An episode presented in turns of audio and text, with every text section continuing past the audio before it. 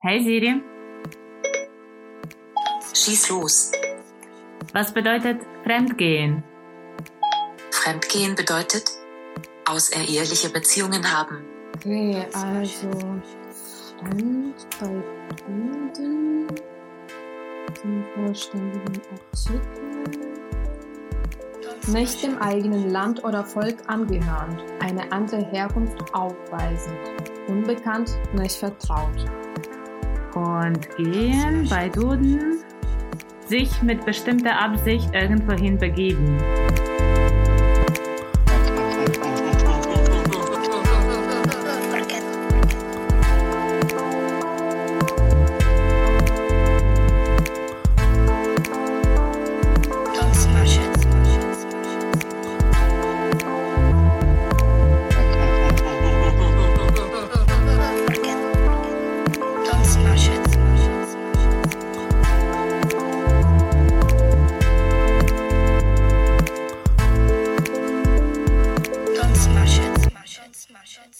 Hallo, wir sind Maria und Maria?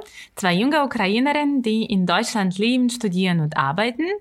In diesem Podcast versuchen wir herauszufinden, wann sich Deutschland wie zu Hause und wann wie ein fremdes Land anfühlt. Wir reden über Identitäts- und Magenprobleme, Geld- und Emotionssparsamkeit und über das Abschließen der Versicherungen und alter Freundschaften. Hallo Maria. Hallo Maria. Wir sind heute wieder in unserem Studio. Das ist mittlerweile tatsächlich zu unserem Studio geworden. Und wir reden heute über Dating. Dating. Beziehungen und Dating, wie das anfängt, also wie man zusammenkommt. Beziehungsweise, ne, nicht zusammenkommt, sondern wie Das man versucht, genau, wie man versucht, äh, zusammenzukommen, sogar in, nicht im Sinne der Beziehung, sondern sogar im Sinne von rauszugehen oder irgendwie Auf so. ein Date. Also Genau. wie schafft man das überhaupt, auf, auf ein Date zu gehen und verstehen, dass es ein Date ist? Dass es ein Date ist, genau.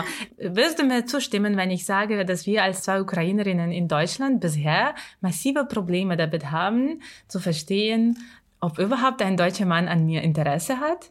Ja, also 100% Zustimmung, Ja. muss ich sagen. Ich habe auch äh, mit Leuten ein bisschen darüber geredet und äh, einige haben gesagt, na ja, es ist eigentlich egal, ob man jetzt deutsch ist oder nicht, weil wir sind alle Menschen und alle sind unterschiedlich. Das heißt, diese menschlichen Beziehungen sind einfach nicht so leicht und man kann jetzt auch innerhalb der deutschen Gesellschaft oft nicht sofort verstehen, ob der Mann jetzt auf dich steht oder nicht. So ähnlich auch in der Ukraine vielleicht auch. Es gibt auch Situationen, wo man nicht so wirklich gut verstehen kann, wie man, ob der Mann oder halt die Frau ähm, auf dich steht. Aber wenn man aus einer anderen Kultur kommt und sich damit konfrontiert, wie das hier in Deutschland abläuft, dann hat man tatsächlich massive Probleme damit zu verstehen, wie funktioniert das hier überhaupt, dass ich mit jemandem zusammenkomme. Ja, und ich glaube, das ist so ein bisschen Lernen by Doing, oder? Ja. Nicht, dass man irgendwie im Voraus recherchiert, sondern man macht was. Man fällt äh, mit Dreck ins Gesicht, mit Gesicht ins Dreck. Also man wird irgendwie mit einer komischen Nachricht dann konfrontiert Ja. oder man äh, schreibt dir, ey, ich habe es nicht so gemeint oder so. Und dann fängt man an zu verstehen, oh, okay, irgendwie habe ich Chorde nicht richtig Ja, verstanden. Ja. Ich muss sagen, ich habe auch an einem bestimmten Punkt auch recherchiert. Okay, so an einem bestimmten Punkt der Verzweiflung. Ja, genau, an einem bestimmten Punkt der Verzweiflung, weil ich irgendwann gecheckt habe, dass ich viele Sachen nicht verstehe. Und da dachte ich, okay, ich muss jetzt lesen, was schreibt so Internet über deutsche Männer, also die Deutschen vielleicht äh, Autoren oder halt irgendwelche Leute, die in Deutschland jetzt hier leben und halt vielleicht auch auf ukrainischen Seiten, was man so von einem deutschen Mann erwartet. Und ich habe auch eine große Recherche gemacht jetzt für unseren Podcast. Ja. Ähm, das hast du schon mitbekommen. Ich habe gestern äh, bei mir auf Instagram, bei mir in meinem privaten Account, so eine kleine Umfrage gestartet, um zu fragen, wie flirten deutsche Männer, können sie das überhaupt? Und ich habe auch dann gefragt, ob die deutschen Männer gut im Flirten sind. Ich habe heute früh die ähm, Resultate quasi ausgewertet und ich fand es sehr lustig, dass die meisten Frauen haben gesagt, dass die deutschen Männer nicht gut im Flirten sind. Okay. Das waren also von allen äh, Befragten haben 78 Prozent gesagt, deutsche Männer sind nicht gut im Flirten. Und das waren sowohl Deutsche als auch ähm, Genau, also das waren, andere Nationalitäten. Genau, das waren auch andere Nationalitäten. Aber ich muss auch ähm, noch sagen, dass es gab auch zwei ukrainische Frauen, die gesagt haben, deutsche Männer sind gut im Flirten. Okay. Also es gab zwei Frauen, die gesagt haben, die sind gut und ein Mann, der auch gesagt hat, Deutsche sind gut im Flirten. Okay. Die anderen, halt die 14, äh, haben gesagt, die sind nicht gut. Drunter waren zehn Frauen und drei Männer und ein Fake-Account. Okay. haben Sie das begründet? Ha- Haben Nee, ich habe das nicht so weiter gefragt sozusagen, aber ich habe davor ein paar Fragen gestellt quasi. Ja. Wie flirten deutsche Männer? Und dann haben einige Frauen schon geschrieben, dass sie, sie sich dafür auch interessieren, wie deutsche Männer flirten. Ja, wie ist es überhaupt? Ja. und ich muss sagen, ich habe auch bei ähm, einigen auch mir so rausgeschrieben, was sie äh, gesagt haben, also wie flirtet ein deutscher Mann. Und eine Freundin hat äh, gesagt, dass sie so manchmal Sätze sagen, wie so, na du auch hier und so, wenn man sich irgendwo sieht. Bist du öfters hier? Genau, so. Oder dass man halt so Kommentare zum Aussehen macht. Irgendwie, ja, naja, du studierst ja sicher Pädagogik oder sowas. Ich wurde zum Okay. Beispiel oft so äh, gefragt, ja, du siehst so ein bisschen wie eine Künstlerin aus.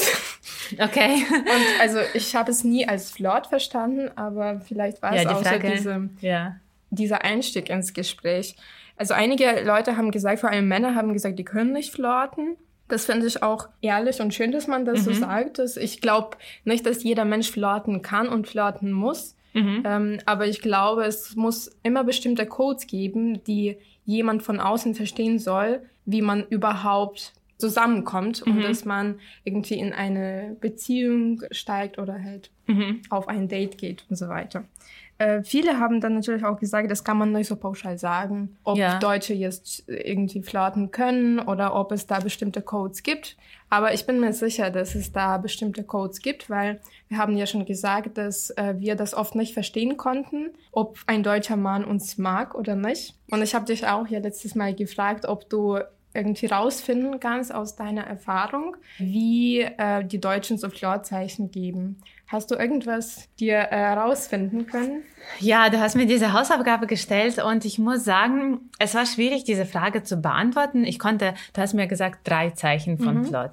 Und ich würde mich freuen, jetzt so eine klare, strukturierte Antwort darauf zu geben. Aber als ich mich vorbereitet habe, ist mir klar geworden, dass da zu viel von meinem Persönlichen auch mitspielt und auch von meiner Person mitspielt, weil ich eher zu den Menschenschlag gehöre, der nicht so gerne flirtet, beziehungsweise ich kann auch nicht flirten. Ich wurde vor kurzem in München von meinem Mitbewohner gefragt, ja, wie flirtet man mit osteuropäischen Frauen? Wie kann ich das irgendwie ihr zeigen, dass äh, ich sie mag? Und ich war so überfordert mit dieser Frage. Ich hatte keine Ahnung. Und ich glaube, das liegt auch ein bisschen daran, dass die deutsche Männer, mit denen ich Beziehungen oder was auch immer hatte, das waren die Männer, die ich schon seit einiger Zeit kannte und in die ich mich so eher im Prozess verliebt habe. Und dann irgendwie haben wir was zusammen unternommen und dann hat man schon nicht irgendwie dieses, braucht man nicht zu flirten, ja. Also man macht was und dann irgendwann versteht man, hm, vielleicht mag man sich mehr. genau Ja. als mal als Freunde einfach. Aber ich muss sagen, Schwierigkeit lag nicht nur also an meiner persönlichen Erfahrung und an mir, sondern auch daran, dass ich finde, die Flirtzeichen von deutschen Männern sind sehr oft sehr freundschaftlich. Oder die sind für mich persönlich manchmal nicht von einer Freundschaft zu unterscheiden. Und das ist immer eine Grauzone. Man gerät sehr oft in die Situation, wo man entweder sich denkt, oh, wir sind gut befreundet, passt alles, und Ja. dann stellt sich raus, oh, der Oh, will oh. was mehr. Ja, ja. Oder man ist in einer Situation, wo man irgendwie, vielleicht erhofft man sich, dass es vielleicht ein bisschen mehr ist. Ich hatte Situationen, wo ich Angst hatte. Also was heißt Angst? Ich wollte nicht abgestoßen werden. Oder ich wollte nicht diese Freundschaft verlieren. Ja. Deshalb dachte ich mir manchmal, okay, jetzt passiert was, was vielleicht schon in die Richtung irgendwie Nähe geht. Aber ich lasse das so weil ich möchte irgendwie kein Nicht-Erfolgserlebnis haben oder ich möchte diese Person in meinem Leben behalten und dass wir diese Freundschaft haben. Und meine irgendwie romantische Gefühle oder so kann ich jetzt runterschlucken und das Naja, Ja. das ist eben das Problem, dass man auch diesen zweiten Schritt nicht macht, weil man schon mit bestimmten Intentionen agiert, vor allem wenn es schon eine Freundschaft ist, wo du denkst, okay, soll ich jetzt diesen zweiten Schritt machen, weil du weißt, da steht einfach alles auf dem Spiel. Eben. Und äh, auf der anderen Seite, wie du jetzt gesagt hast, irgendwie, dass du meistens mit ähm, Männern zusammengekommen bist, mit welchen du schon befreundet warst. Das heißt, dieses, äh, diese Basis war einfach auch viel fester Ja, weil man sich schon kannte, man wusste, wie man so tickt und so. Und das, da gab es wahrscheinlich diese Aufregung auch nicht so wie bei den ersten Dates, die ich zum Beispiel sehr hasse. Manchmal, weil ich dann nicht weiß, also klar, da steht für dir eine unbekannte, ein unbekannter Mensch. Du weißt nicht, aus welcher Perspektive du irgendwie den Zugang zu diesem Menschen findest. Deswegen würde ich schon sagen, dass irgendwie diese Beziehungen, die sich auf Freundschaften beruhen, manchmal schon eine viel festere Basis haben. Auf der anderen Seite bin ich auch sehr oft in solchen Situationen, dass ich denke, ja, okay, das ist jetzt Freundschaft und mehr will ich nicht. Und manchmal merke ich so Sachen, wo ich denke, ah, vielleicht ist es doch, doch, keine ja. Freundschaft. Und das ist etwas, was mich unglaublich krass ver verwirrt, Mhm. weil ich ähm, im Vergleich zu den ukrainischen Männern, zumindest aus meiner Erfahrung in der Ukraine, war es immer so, dass ich immer wusste, wenn ich mit meinem mit einem Mann jetzt zum Beispiel spazieren gehe, dass es ein Date ist Mhm. oder halt nicht. Mhm. Und hier in Deutschland irgendwie, man ist oft zusammen, irgendwie man macht was zusammen und irgendwie ist es eine Freundschaft, aber vielleicht auch nicht. Mhm. Und ich glaube, in meinem Kopf brauche ich schon irgendeinen Plan oder eine gewisse Struktur oder Markierung, wo ich weiß, das ist jetzt Freundschaft, das ist jetzt äh, eine intime Beziehung Ja, oder so. ja. Weil wenn man in der deutschen Gesellschaft nicht groß geworden ist, ist es unglaublich schwer zu verstehen, wie kommt man, also wie kommt man überhaupt dazu, dass man mit jemandem in einer Beziehung ist? Und ich habe echt sehr viele Freunde, die im, aus dem Ausland äh, kommen, die sagen, sie können das auch nicht, sie verstehen das einfach nicht, wie das in, in Ja. Deutschland überhaupt funktioniert, dass sie sich vermehren oder so. Ja. Wirklich, ich stelle mir manchmal diese Frage. Ja. Das ist, klingt vielleicht ein bisschen blöd, aber das ist etwas, was in meinem Kopf einfach nicht zusammenkommt. Ein Mann und dann halt diese Codes, die Sprache, wie man das kommuniziert, Ja. das finde ich gar nicht so leicht. Und dazu noch irgendwie bestimmte Sachen, die man im Internet liest. Die Deutschen brauchen viel Zeit für Mhm. Liebe. Ich weiß nicht, vielleicht stimmt es auch und vielleicht gibt es deswegen zuerst Freundschaft und dann Beziehung. Mhm. Ich weiß es nicht. Ja, auf jeden Fall. Ich glaube, was uns glaube ich nicht mal, aber was manchen Ukrainern so aus der oder Ausländern auch komisch in Deutschland vorkommt, dass manche Paare so zehn Jahre zusammen sind, Mhm. nicht zusammenziehen und dann irgendwie so lange in dieser Nicht-Entschiedenheit balancieren. Mhm, Und das ist auch mein Eindruck von vielen deutschen Beziehungen, diese Nicht-Entschiedenheit. Ja. Alle Voraussetzungen sind da, man ma Mhm. mag sich man und man so. will sich nicht festlegen. Man will ich sich nicht Gefühl. festlegen, Mhm. genau. Ja. Weil immer entweder ist die Karriere wichtiger oder Freundeskreis, der da ist oder die Heimatstadt oder was auch immer. Und so vergehen die Jahre und irgendwie wird nichts Mhm. entschieden. Mhm. Und ich glaube, ich sage nicht, dass das Modell, das in der Ukraine ist, viel besser ist. Also ich muss ehrlich zugeben, ich äh, hatte mal eine lange Beziehung und dann, ich war sogar verheiratet und dann, jetzt sind wir geschieden, ja. Also und das passiert oft in der Ukraine, Mhm. dass äh, man irgendwie Okay, wir hatten schon lange Beziehung, bevor wir uns geheiratet haben, aber ich kenne viele Paare, die sich zwei Jahre oder Mhm. ein Jahr gekannt Ja. haben und dann wird alles zusammengeschmissen, die Familien forcieren das sehr schnell, das Geld wird ausgegeben dafür, Mhm.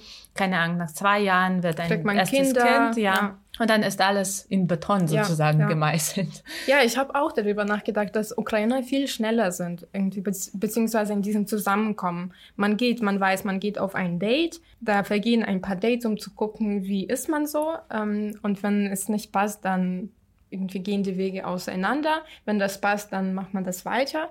Aber tatsächlich manchmal habe ich das Gefühl, dass Leute nach einem Jahr schon ja, schon so große Pläne haben für Ja. die Zukunft, Kinder, Haus, äh, wie sie das sich so ausmalen, bis sie 70 sind. Und das wundert mich manchmal. Und ich war nie so, sag ich mal. Ich habe mir nie so meine Zukunft ausgemalt. Aber irgendwie bin ich mit diesen Bildern aufgewachsen. Und ich glaube, so ein bisschen habe ich diese Struktur dann doch verinnerlicht, dass ich dann wissen muss, wie geht es weiter mit dieser Person? Ja, Und- voll. ich und kann dieses, dich sehr verstehen. Ja, und dieses nicht festlegen, das macht mich ein bisschen, also das macht mich verärgert in Deutschland Mhm. manchmal, auch wenn das nur das Dating ist. Auf einer Seite klar, das ist alles Freiheit, man legt sich nicht fest, man kann mit möglichst vielen Menschen in Kontakt kommen, Mhm. möglichst viele Menschen kennenlernen und, und quasi Erfahrungen sammeln, wenn man das so sagen kann. Aber man hat auch das Gefühl, alles ist ersetzbar. Das heißt, diese Begegnungen, die passieren, also vor allem in Deutschland, das, was ich in meiner Erfahrung hatte, dass die nicht so intensiv waren. Man trifft sich mit einer Person, dann mit, mit einer anderen, dann noch mit einer anderen Person und alle wollen sich nicht festlegen. Ja. Und man guckt einfach, ob es läuft oder nicht läuft. Ja. Und das ist alles so äh, unverbindlich Ja. und alle sind glücklich. Und ich glaube, das ist das, was wir in der Ukraine haben. Dieses Intensive, vor allem am Anfang, dass man sehr viel Zeit miteinander verbringt und Ja. guckt, ja, was machen wir denn zusammen oder äh, passen wir irgendwie von unseren Interessen her zusammen. Und das habe ich hier in Deutschland irgendwie nicht so erlebt, habe Ja. ich das Gefühl. Also ich kann deinen Konflikt sehr gut verstehen. Einerseits will man Freiheit und will man niemanden zu etwas zwingen Mhm. oder fordern, aber andererseits will man einfach so eine Sicherheit haben Mhm. irgendwie, so wissen, okay, was ist das hier?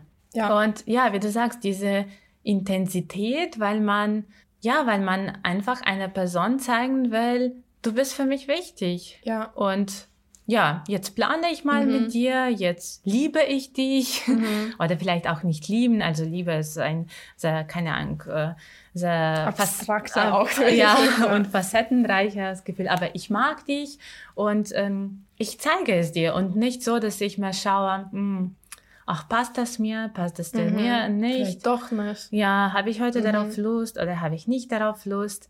Ja, ich kann, ich kann dich sehr gut Mhm. verstehen. Weißt du, ich habe jetzt gerade zwei Punkte im Kopf. Das eine, du hast jetzt gesagt, du, man will diese Sicherheit, vor allem, dass die Person sagt, ja, ich will mit dir zusammen sein. Das stimmt auch, dass ich das immer brauche und irgendwie in Deutschland habe ich das Gefühl, dass man, dass äh, viele Menschen denken, ja, ich verpasse aber irgendwas noch in der Außenwelt sozusagen, Ja. wenn Mhm. ich mich festlege und sage, ich bleibe nur bei dir Mhm. Dass man dann irgendwie so verkapselt dann ist und nicht mehr rauskommt. Also so stelle ich mir das vor, diese Angst. Äh, dieses Zusammensein, diese Unentschiedenheit, das ist etwas, was einen schon sehr irritiert. Ja, und irgendwie auf Dauer auch so ein bisschen krank macht. Ja. Und wo man auch, ich glaube, wenn ich über die Liebe in der Ukraine spreche, da ist viel mehr Emotion und viel Mhm. mehr Leidenschaft dahinter. Und in Deutschland, man spricht auch über Liebe nicht so, nicht so verträumt, nicht Mhm. so irgendwie nicht, auch nicht so leidenschaftlich. Man spricht eher so, ja, ich finde die nett oder ich mag die. Und bei uns sagt man, Gott, das ist die, Die ist beste so Frau, geil. die ich kenne. Ich Ja. sag nicht, dass es besser ist. Also beide Perspektiven haben für mich Vor- und Nachteile. Aber ich muss sagen, ich vermisse manchmal das. Mhm. Und ich vermisse das auch, beziehungsweise wenn ich emotional in Liebe werde, dass manchmal mich schäme dafür oder dass es mir peinlich ist, weil ich mir denke, oh, ich bin wieder zu emotional. Mhm. Mhm. Hattest du solche Erfahrungen? Ja, also ähm, ich hatte jetzt, ich muss sagen, in Deutschland hatte ich jetzt keine langen Beziehungen und so weiter. Das waren meist nur so Affären sozusagen. Und äh, vor allem, wenn es zu dieser Frage kam, wie geht es mit uns weiter? Mhm. Ich glaube, das ist äh, eine Frage, die in meinem Fall oft vieles zerstört hat, weil sobald man diese Frage stellt, dann markiert man diese Stelle, wo man quasi entscheiden muss. Ja, Und das ist immer dann schlecht gelaufen. kann ich Also nachdem ich diese ja. Frage Mhm. quasi irgendwie signalisiert habe, dass ich wissen will, was wir so sind, ist es einfach immer schlecht gelaufen. Und natürlich immer, wenn es schief gelaufen ist, da war ich sehr emotional. Und ich habe dann gesagt, ich will dich nie mehr sehen. Und ich, ich glaube, ich habe dann so, so richtige Wutausbrüche und ich bin beleidigt und ich will diese Person nicht sehen. Klar, es heißt nicht, dass ich jetzt wütend für die ganze Zeit meines Lebens so bleibe, Ja. aber ich brauche immer meine Zeit, um irgendwas zu verarbeiten. Ich kann das nicht sehr schnell in mir verdrängen. Und wenn ich zum Beispiel mit jemandem Schluss gemacht habe und ich wütend bin Mhm. und dabei auch emotional und sage, ich will diese Person nicht sehen und manchmal also ich will jetzt nicht äh, gewalttätig äh, werden oder so, aber manchmal hat man halt so, also man kann den Körper nicht kontrollieren und man will auch diese Wut irgendwie rauslassen, Ja. beziehungsweise diese Emotionen, die einfach zum Schmerz zu, zur Last werden. ja. Genau. Und wenn man das macht, dann reagieren Leute sehr komisch hier drauf, weil ich glaube, deutsche Frauen sind da eher rational. Ich will das nicht so, ich will das jetzt nicht als Vorwurf meinen, sondern ich will das einfach für mich verstehen, wieso man auch ein bisschen schräg drauf reagiert, wenn man emotional wird und dann Ja. solche Ausbrüche Ja. hat. Äh, Und ich glaube, bei vielen geht auch die Beziehung zu Ende deswegen.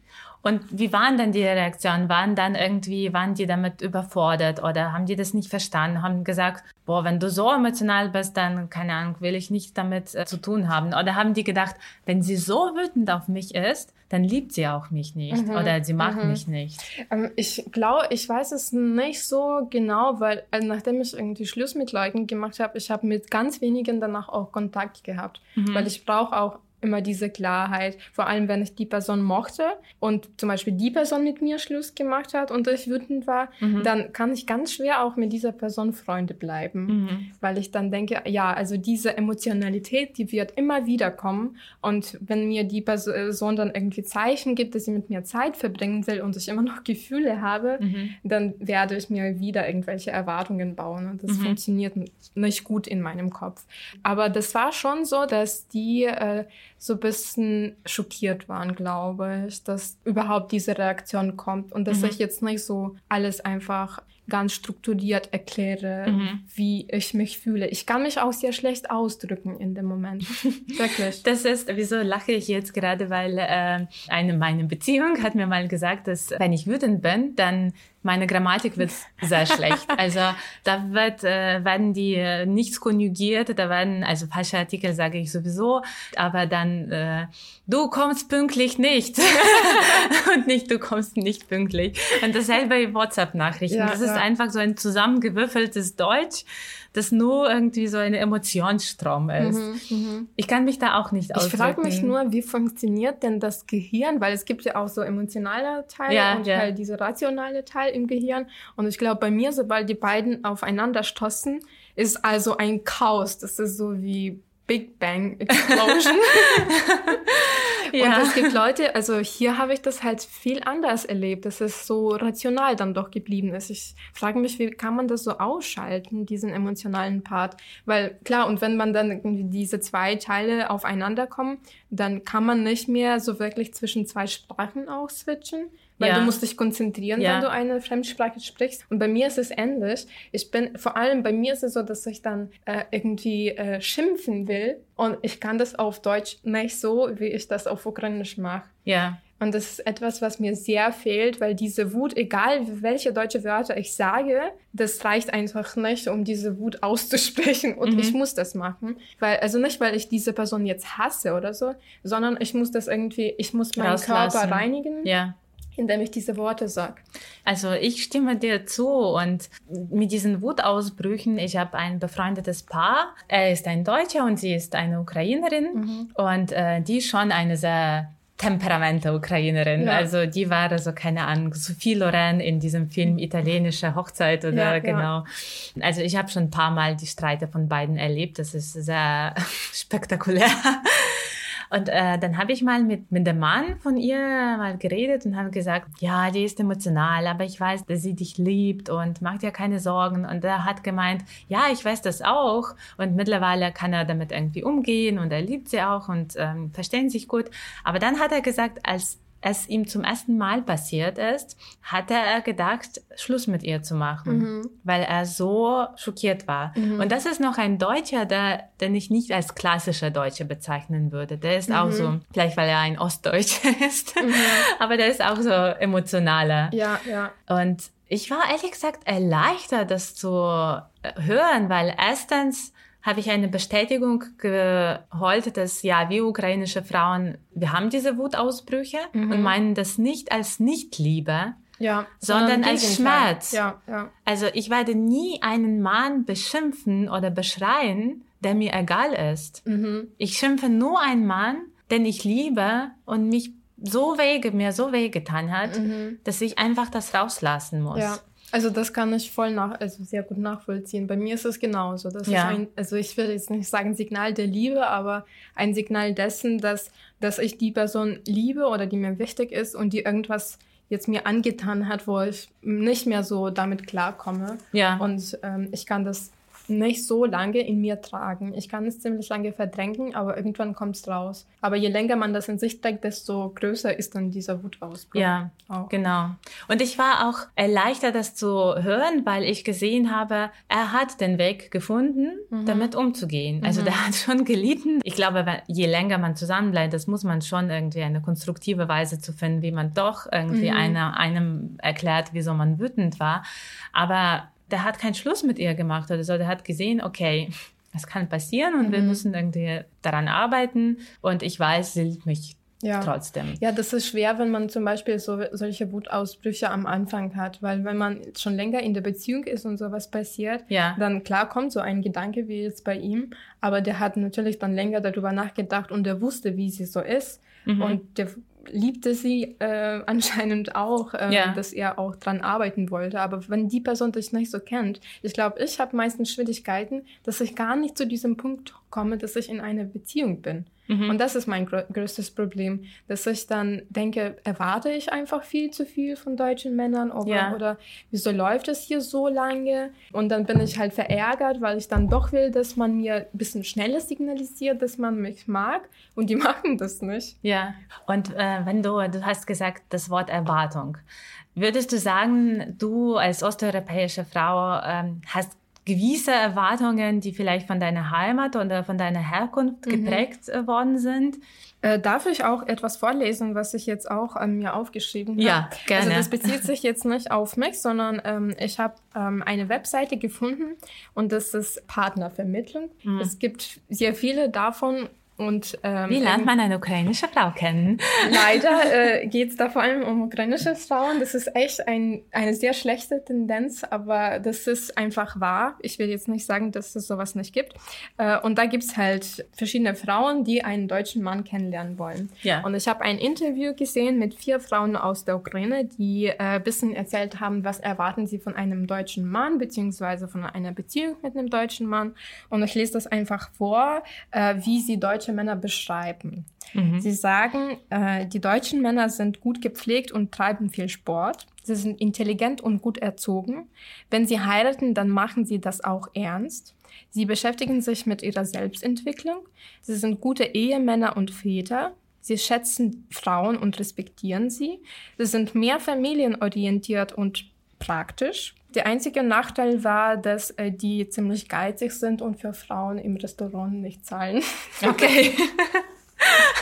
Und ich muss sagen, das sind jetzt nicht Sachen, die ich hatte als so Erwartungen. ja. Aber da steckt sehr viel drin, wie ukrainische Frauen Männer sehen. Dass sie familienorientiert sein sollen, Ja. dass sie Frau respektieren sollen, weil wir haben damit ein paar so Unstimmigkeiten in dem ukrainischen Männersystem, sag ich Ja. mal, dass bei uns Männer schon familienorientiert sind, aber die sind sehr dominant zum Beispiel. Ja, und nicht unbedingt Frau respektieren. Genau. Ich muss sagen, ich habe das, also ich dachte schon, dass sie auch so viel Sport treiben. Ich glaube, das sind so Stereotypen, dass sie immer sehr gut aussehen. Ich habe auch kurz damit gelebt, dass die alle blond sind. Ähm, weil zum Beispiel als äh, Europa, als Fußball, Europa Fußballmeisterschaft in der Ukraine war, da waren nur solche äh, Fußballfans Ja. bei uns in Lviv. Die waren sehr, sehr groß und hatten alle blonde Haare. Und dann, als ich nach Deutschland kam, habe ich gesehen, es gibt viele, die keine blonden Haare haben. Und das Mhm. ist auch eigentlich die Mehrheit. Ähm, und ansonsten, ähm, ich wusste, dass deutsche Männer sehr individualistisch sind. Dass sie dann doch ihre Freiheit schätzen und dass sie dann nicht so schnell sich so anbaggern werden. Mhm. Und das ist etwas, was auch mit diesem Fl Flirten zu tun hat. Weil auf einer Seite vermisse ich das sehr, dass ukrainische Männer direkter sind, dass sie dann auch äh, direkt fragen oder dass sie dich ansprechen, wenn sie dich mögen. Und ich glaube, da, dadurch entsteht auch diese Intensität, wenn das so beidseitig ist, wenn ich auch äh, den Mann mag und so. Auf der anderen Seite gibt's natürlich auch vieles vom blöden Flirten in der Ukraine, weil du immer so angetatscht werdest, also Ja. wenn du jetzt im Club Mhm. bist oder Mhm. so. Mhm. Und das ist natürlich echt scheiße. Ja. Und ich glaube, klar, das haben auch deutsche Männer so, äh, deutsche Frauen in Deutschland so etabliert, dass deutsche Männer dann doch Respekt vor ihnen haben. Ja. Aber Mhm. mit diesem Respekt steht auch so ein bisschen Unsicherheit und Angst äh, in einer Reihe, finde ich. Ja, dass man nicht so direkt angesprochen wird und manchmal, also ich schätze das sehr, dass ich in Deutschland tatsächlich weniger Fälle habe, wo ich irgendwie blöd angesprochen werde und das erleichtert eine Frau wirklich das Leben sehr. Ja. Man kann sich irgendwie, keine Ahnung, auch sexy anziehen und nicht Angst haben, irgendwie blöd angesprochen Ja, zu werden oder nachgepfiffen zu werden.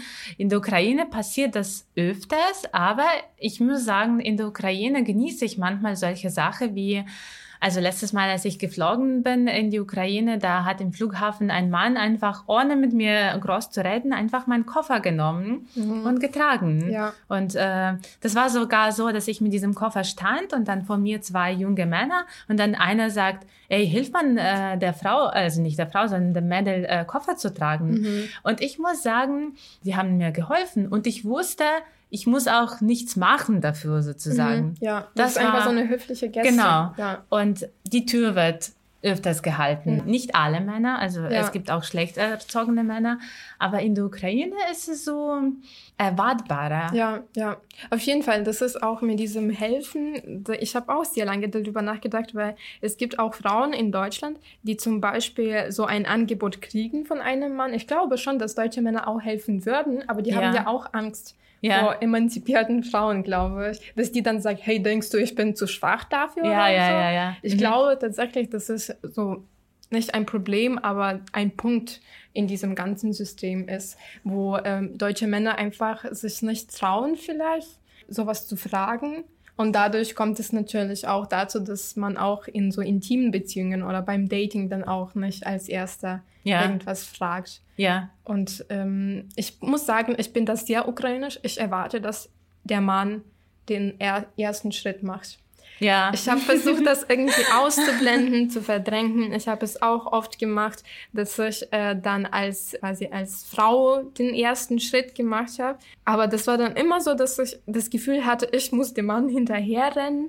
Vielleicht habe ich einfach falsche Männer getroffen. Ich weiß es nicht. Ne, also, Aber irgendwie habe ich schon das, Ge- also ich glaube, ich erwarte dann doch äh, diese Signale von einem Mann und nicht, dass ich die ganze Zeit für ihn diese Entscheidung treffen muss. Willst du mich kennenlernen? Sondern ja, ich weiß, du willst mich kennenlernen und ich tue alles dafür. ja, ja, geht's mir genauso. Und ich glaube, das, was du gesagt hast, nicht ihm hinterherreden. Ich glaube, das ist die größte Angst einer ukrainischen Frau, dem Mann hinterher zu rennen. Ja. Und hier, die Frauen sind viel lockerer damit. Sie entscheiden, organisieren und ich sag mal manipulieren, aber mit guten, mit guter Konnotation viel mehr und übernehmen die Initiative viel mehr und sind irgendwie damit so voll locker. Mhm, ja. Und ich wünsche mir das immer, dass ich irgendwie auch diese Entscheidung treffe, aber ich kann das nicht. Erstens, weil ich das Gefühl habe, ich renne ihm hinterher. Mhm.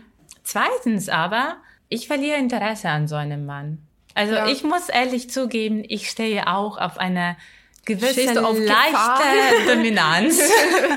ich würde mal sagen, das sagt nicht, dass ich keine Ahnung, eine unselbstständige Frau bin Mhm. oder so. Also ich finde es gut, wenn ein Mann auch ein bisschen mitentscheidet. Ja, sich ein bisschen mehr Mühe gibt. Weißt du, was mir gerade äh, einfällt? Ich weiß nicht, wie es in deiner Kindheit war, aber wir hatten zum Silvester immer zu Hause diesen Film angeschaut, äh, von Winde verweht. Mit, ähm, oh Gott, wie heißt die? Vivian Lee Ja. und der Schauspieler. Oh, das Ah, heißt nicht. Ja, also du kannst mal Ich recherchieren. recherchiere mal, du kannst weiter erzählen. Äh, und da ist die Konstellation so, dass die erst an ihm nicht so interessiert ist, aber der irgendwie macht alles, um sie zu erobern, sozusagen. Und dann packt sie sie so irgendwie mitten, genau, mitten im Feld und küsst sie und sie so, nein, nein, ich will nicht. Ja. Aber er küsst sie und dann irgendwie sind die zusammen und so. Ja, selbstverständlich ist es eine Klischeevorstellung und ich will nicht auch von einem Mann gepackt werden, besonders irgendwie viele Männer übernehmen diese Rolle und denken sich, die sind so cool, dass wir äh, jeder Frau gefallen werden und irgendwie Mhm. Ja. übersehen auch deinen Wunsch und ja, äh, die übernehmen quasi die Macht über den Frau. Genau, ja. Also ich hatte mal auch ein Date mit einem deutschen Mann, der irgendwie mich beim ersten Date so sofort in die Wange so voll fett geküsst hat und ich dachte mir, okay. Ja. ich glaube, dieser Film, mit dem auch viele ukrainische Frauen also aufgewachsen sind, wir erwarten auch vielleicht mehr Entschiedenheit, wo wir über dieses Dating äh, sprechen und über Zusammenkommen und über wer wann fragt und wer was initiiert, würde ich gerne über Sex sprechen. Ich muss sagen, als ich nach Deutschland gekommen bin, dann habe ich wirklich ehrlich daran geglaubt, ich werde nie mit einem deutschen Mann Sex haben, weil ich mit einer Person, die meine Muttersprache nicht spricht, auch die Sexualität nicht erleben kann, weil es war etwas ganz, ganz Intimes ist. Ja, ja. Und ja, wie waren deine Erfahrungen? Ich habe das Gefühl, dass wir in der Ukraine wachsen schon mit dieser Vorstellung, Jungfrau zu sein ist sehr kostbar Ja. und muss geschätzt werden Mhm. und man darf nicht, also wenn man mit einem Mann schläft, dann am besten, wenn man verheiratet ist oder man ist in einer Beziehung. die zur Heirat führt. Ich glaube, ich bin auch, auch so aufgewachsen mit, äh, mit Eltern, die nie über Sex geredet haben, zum Beispiel. Ich habe das nie von in meinem, meiner Familie irgendwie angesprochen, überhaupt dieses Wort. Ich habe das meistens mit Freunden irgendwie ein bisschen darüber geredet. Äh, Und das ist natürlich schwer, weil was wissen dann Freundinnen? Ja, also die sind die ja selbst gleich- Jungfrau es gab auch welche, die nicht mehr Jungfrauen waren, aber das ist halt, die sind, waren dann genauso verwirrt, weil die waren halt in diesem Prozess des Kennenlernens, diese, also wie man überhaupt irgendwie, wie ähm, lebt man diese Sexualität aus sozusagen. Und man hat natürlich miteinander so diese Erfahrungen äh, ausgetauscht, aber das ist was ganz anderes, wenn man in der Familie zum Beispiel so offen darüber reden kann. Was Ja. bedeutet das überhaupt für, für Ja. eine Frau? Und dieses, klar, wenn du mit einem Mann Sex hast, dann heißt es, es sollte ein Mann sein, mit dem du in der Beziehung bist oder halt irgendwann heiratest.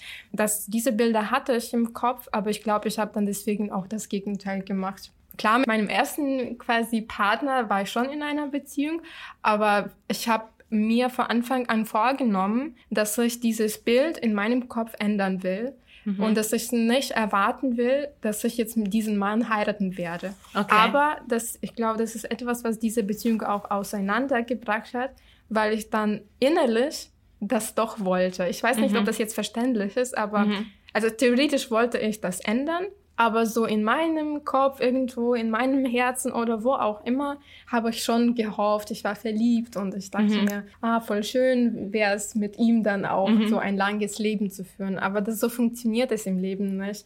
Und das ist auch ein Problem, das, was du auch mit dem Film angesprochen hast, dass wir mit diesen Bildern aufwachsen, die sehr naiv sind und Ja, Leute reden eben. darüber nicht, Genau. wie das im echten Leben ist dass es nicht funktioniert, wenn du mit einem Mann geschlafen hast, dass du dann in ihm einen guten Partner, einen guten Freund findest, Ja, ja. Äh, einen Vater für deine Kinder. Sowas gibt es nicht. Das ist ein Märchen.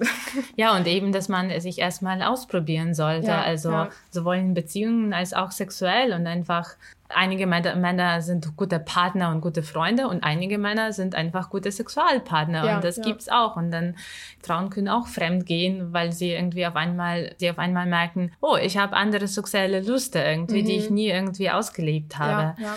Meine Mama hat mit mir nie über Verhütung geredet oder so, also erst dann später. Aber ich fand es, also meine Mama ist schon eine gute Mama, aber bis jetzt finde ich so, ich so ein bisschen komisch auch. ja, und ich bin hier ein bisschen so, also ich bin ein bisschen beleidigt, dass sie nie das äh, wichtig äh, irgendwie fand, mit mir über Sexualität offen Mhm. zu reden. Und ich habe mit meiner Mama erst, als ich 25 war, zum ersten Mal darüber geredet, dass ich mit einem, mit einem Mann geschlafen habe, der äh, nicht mein Partner war, Mhm. sondern einfach so. Und wie hat sie darauf reagiert? Die hat darauf gut reagiert. Aber Mhm. ich glaube, hätte ich das mit 18 oder mit 19 gesagt, hätte sie gesagt, oh Gott, du wirst nie einen guten Mann Mhm. äh, finden, weil du deine irgendwie Ehre äh, verloren hast. Ja, ich, so. ich finde diese Vorstellung, dass eine Frau irgendwas wert ist, auch so in der ukrainischen Gesellschaft, Ja. wenn sie noch, wenn sie Jungfrau äh, ist. ja. Das finde ich so bescheuert. Also, was soll das? Das heißt, Frauen, die nicht mehr Jungfrauen sind, sind nichts wert. Nichts wert Das, also so. so, ja. das so, wieso zieht man einen Schluss draus? Und ich habe es irgendwie einfach immer nie verstanden. Aber ich würde gerne einfach mit mehr Leuten darüber reden können. Ja. Und ich habe gefragt, wie deine Mama darauf reagiert hat, weil es heißt, dass das für die dann auch gut ist zu wissen, einfach, dass, ähm, weil vielleicht hat sie das auch schon geahnt oder so. Aber dass man das so anspricht und sie auch gut darauf reagiert, heißt, dass sie auch dann in ihrem Kopf schon ein bisschen weiter ist, als wir uns vielleicht manchmal denken. Eben, also ich Eltern. finde, also jetzt, weil wenn ich mit meiner Mama darüber spreche, dann ist sie schon eine moder- moderne Frau. Mhm. Aber manchmal denke ich mir, wieso hat sie mich so fromm erzogen? Mhm. Weil sie hat es wahrscheinlich von ihren Eltern nicht so gekannt. Ja, wahrscheinlich. Und weil sie einfach Angst um mich hatte. Mhm. Aber ich glaube, das ist schon das, was ich in Deutschland, also was heißt genieße. Ich finde es gut, dass hier in Deutschland der Frau mehr sexuelle Freiheit Mhm. zugestellt wird. Ja. Und das wird nicht so, wenn sie, keine Ahnung, mit zwei verschiedenen Männern innerhalb von einer Woche schleppt, dann wird sie nicht sofort als Hure bezeichnet oder Mhm. so. Also es gibt selbstverständlich Männer, die bis jetzt noch so bescheuerte Vorstellungen darüber haben. Aber in der Ukraine Das es ist viel schlimmer, äh, das stimmt. Das ist schwierig mit, dieser, mit diesen Freiheiten, finde ich. Ich glaube, bei ukrainischen Männern ist oft ein Problem, dass sie dann doch irgendwie für Frau viel mehr entscheiden wollen. Also Ja. diese, ich glaube, das sind zwei Extremen. Wir, wir können das jetzt so rauskristallisieren, dass die deutschen Männer sind so eine Extreme und die ukrainischen eine andere. Ja. Von nichts machen bis viel zu viel machen. zu viel Und wir machen, wollen ja. diese, diese Mitte. Und bei ukrainischen Männern ist es so, dass sie dann auch manchmal sagen, na ja, ich mag es nicht, wenn Frau tätowiert ist. Ich mag es nicht, wenn Frau schon viele Partner vor mir hatte. Ja, ich mag ja. es nicht, dass du jetzt kurze Haare hast und Ja, lange Haare. also solche. Kommentare, Mhm. die richtig bescheuert sind. Und ähm, ich glaube, klar, das ändert sich auch und können Frauen in der Ukraine leben auch ihre Sexualität jetzt anders äh, aus. Aber diese Kommentare sind immer noch sehr stark vorhanden Ja. dass Männer dann sagen, ähm, hm, nee, irgendwie. Und ich denke mir, was, was ist Schlimmes daran? Ich finde, Und was ich auch noch finde, in der Ukraine noch der, der Platz, den Platz hat, dass die Frauen sich auch an diese Vorstellungen anpassen. Mhm. Also ich glaube hier in Deutschland nicht so sehr, aber das, also das wünsche ich ukrainischen Frauen, selbst die Regeln sozusagen Mhm. so. Ich glaube, deswegen geht man dann vielleicht auch irgendwann fremd, weil man dann sehr oft in so einem Knast sitzt sozusagen, Ja. wo der Mann dominiert und sagt, was du machen sollst. Und dann irgendwann verlierst Zu sehr dominiert. Genau, also zu- bisschen ja. zu dominieren ist nicht Ja. schlecht. zu, zu sehr äh, dominiert äh, und äh, irgendwann will natürlich, versteht, ver verliert die Frau auch das sexuelle Interesse natürlich. Ja, das so ähnlich wie jetzt bei dir irgendwie bei Männern, die einfach gar nichts äh, Entscheiden können. entscheiden können. Und dann will man vielleicht auch andere Erfahrungen sammeln. wo wir über die Vorstellungen reden, mit denen man aufgewachsen ist und äh, die so einer irgendwie gegeben werden und auf denen sich die Vorstellungen über Familie, Liebe beruhen. Ich glaube, dazu gehört auch eigentlich Märchen, also Mhm. mit denen wir aufgewachsen sind. Wir haben in der ersten Folge Schre über Schreckfiguren gesprochen. Ja. Und ich glaube, das prägt unheimlich die Vorstellung darüber, was Familie ist, was Liebe ist, mhm. was Freundschaften sind. Ja, wir haben uns gedacht, dass wir dann über die Märchen in Deutschland und in der Ukraine Mhm. reden. Wie wollen wir das machen? Ich würde sagen, dass wir ähm, uns quasi teilen und dass du zum Beispiel, welche Märchen willst du denn übernehmen? Ich frage dich. ähm, ich würde ukrainische Okay, nehmen. dann Mhm. lese ich ein paar deutsche Märchen und versuche da auch rauszufinden, was für so Figuren oder Verhaltenstypen für deutsche Märchen typisch sind und du machst das das gleiche für die ukrainischen. Ja, Ich glaube, gerne. es wird richtig spannend sein. Ich habe schon oft auch darüber geredet mit Freunden und ich habe jedes Mal habe ich feststellen müssen, dass die Märchen so krass Gesellschaft, so diese ein Modell der Gesellschaft darstellen, in der wir heutzutage noch leben. Und äh, ich kriege dann jedes Mal immer mehr Lust, Märchen zu lesen. Ja. Deswegen Mhm. freue ich mich sehr auf die nächste Folge. Du musst mir aber noch eine Aufgabe geben. Aber ich fand eigentlich deine Aufgabe Das- gut, ja. okay, dann- dass wir einfach dann- so, jeder von uns Ja. liest so drei Märchen und findet so die Mhm. Gemeinsamkeiten Das ist eine sozusagen. gute Idee, sonst habe ich viel zu viel Arbeit. Genau. Gut, wir verabschieden uns bis äh, nächsten Freitag und folgt uns auf Instagram Und Facebook? und Facebook. Genau, wir schreiben auf Facebook auch nicht nur über neue Folgen, sondern allgemein über so ein bisschen Kulturunterschiede zwischen unseren Ländern. Wir sind auf Spotify, Apple Podcast und Soundcloud vertreten. Wie gesagt, wir freuen uns auch sehr auf die Kommentare, Auf Reaktionen. genau, Fragen. Wir sind immer für euch da und bedanken uns für das Zuhören. Ja, bis nächsten Freitag. Ciao.